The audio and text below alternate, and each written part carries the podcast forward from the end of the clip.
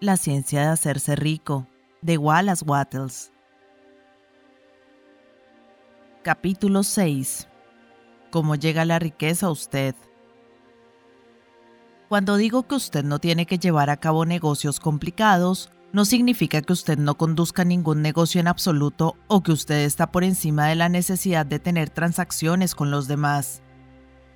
Quiero significar que usted no tendrá que lidiar con ellos infructuosamente Usted no tiene que conseguir algo para nada, pero debe dar a cada hombre más de lo que usted toma de él. Usted no puede darle a cada hombre más, en el valor en efectivo del mercado, de lo que usted toma de él, pero usted puede darle más en valor de uso que el valor en efectivo de la cosa que usted toma de él. El papel, la tinta, y los demás materiales de este libro pueden no merecer el dinero que usted paga por ello. Pero si las ideas sugeridas por este libro le traen miles de dólares, usted no ha sido engañado por los que se lo vendieron. Ellos le han dado a usted un gran valor de uso por un pequeño valor en efectivo.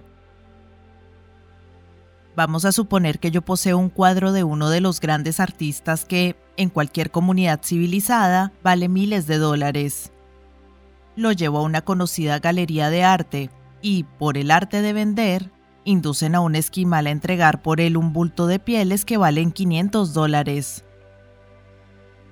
Realmente lo he engañado, ya que él no puede darle utilidad al cuadro.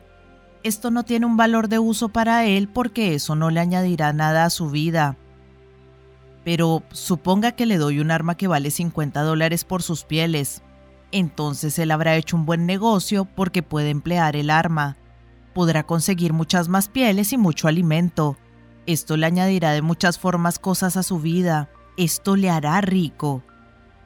Cuando usted se eleva desde la ubicación competitiva a la creativa, puede explorar muy estrictamente sus transacciones de negocios, y si usted le vende a algún hombre algo que no añade más a su vida que las cosas que él le da a cambio, usted puede permitirse detener la operación usted no necesita agredir a nadie en el negocio. Y si usted está en un negocio que lastima a las personas, salga de ello inmediatamente.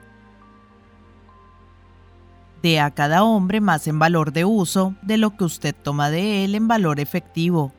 De esa forma usted añade algo a la vida del mundo por cada transacción de negocio. Si usted tiene gente que trabaja para usted, debe tomar de ellos más en valor en efectivo de lo que usted paga en los salarios, porque así usted podrá organizar su negocio que estará lleno de empuje, y cada empleado que lo desee puede avanzar un poco más cada día. Usted puede lograr que su negocio haga por sus empleados lo mismo que este libro hace por usted. Usted puede así conducir su negocio como si fuera una especie de escalera, por la que cada empleado que haga el correspondiente esfuerzo podrá subir a la riqueza.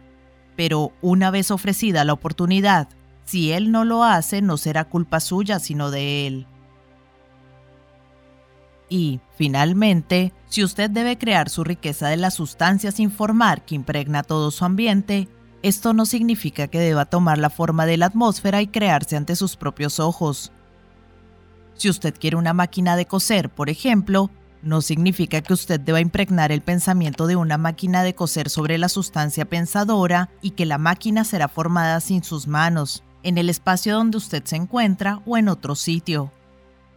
Si usted quiere una máquina de coser, sostenga la imagen mental de ello con la más positiva certeza de que esto ya está hecho o está en camino hacia usted.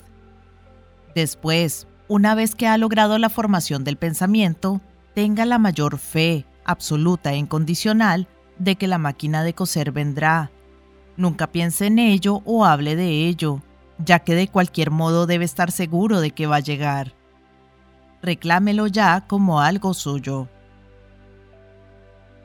Esto le será traído por el poder de la inteligencia suprema que actúa sobre las mentes de los hombres. Si usted vive en Maine, Puede ser que un hombre venga desde Texas o Japón para contratar alguna transacción que hará posible la adquisición que usted quiere. Si es así, el asunto entero será una ventaja tanto para el hombre como para usted.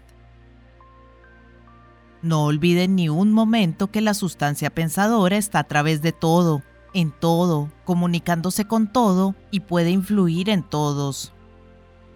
El deseo de la sustancia pensadora para una más plena y mejor vida ha causado la creación de todas las máquinas de coser que ya han sido hechas, y esto puede causar la creación de millones más y continuarán, siempre que los hombres pongan en movimiento el deseo y la fe y actúen de un cierto modo.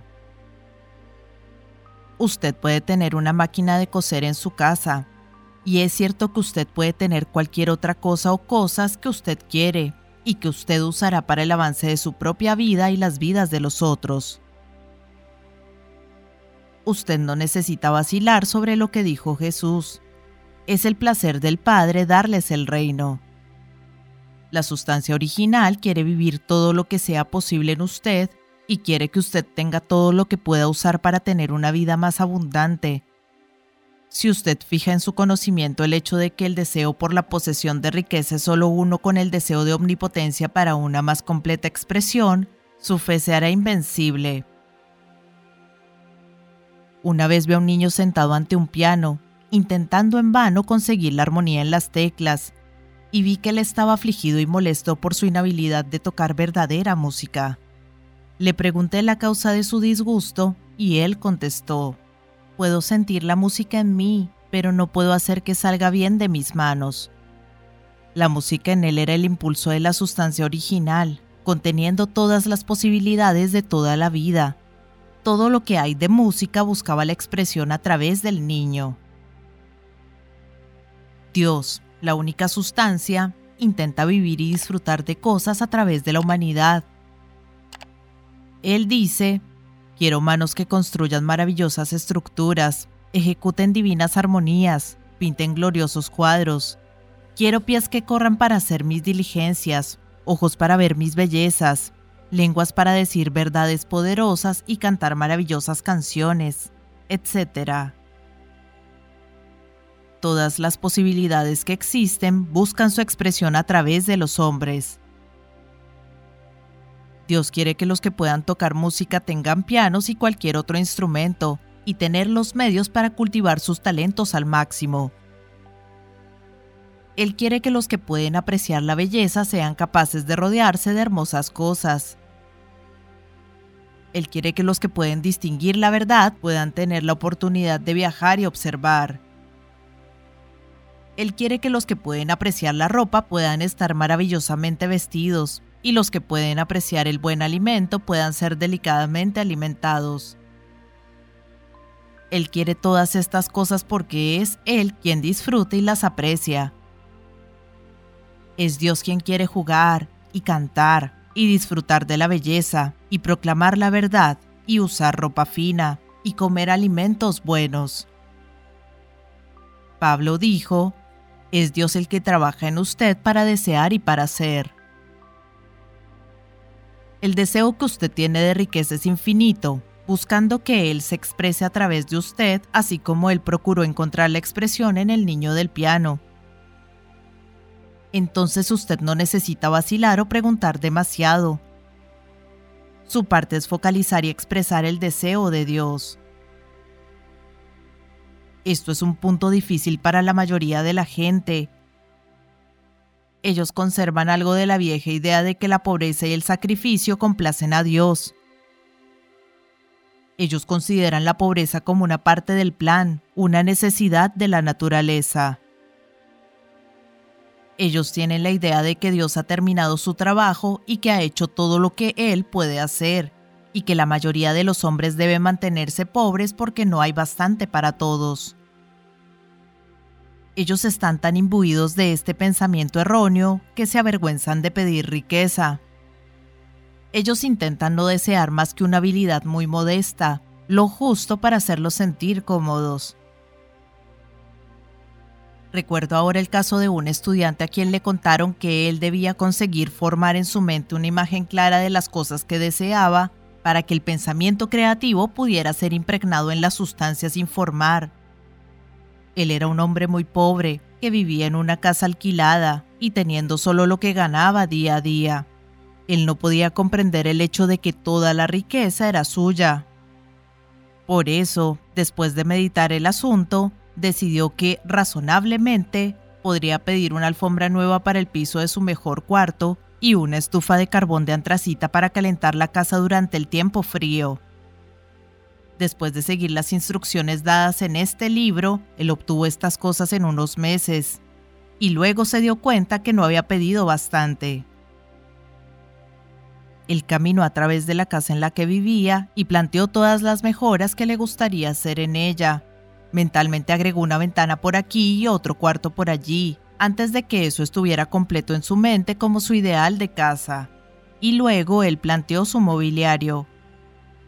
Manteniendo la imagen entera en su mente, él comenzó a vivir de un cierto modo y a moverse hacia lo que él quería.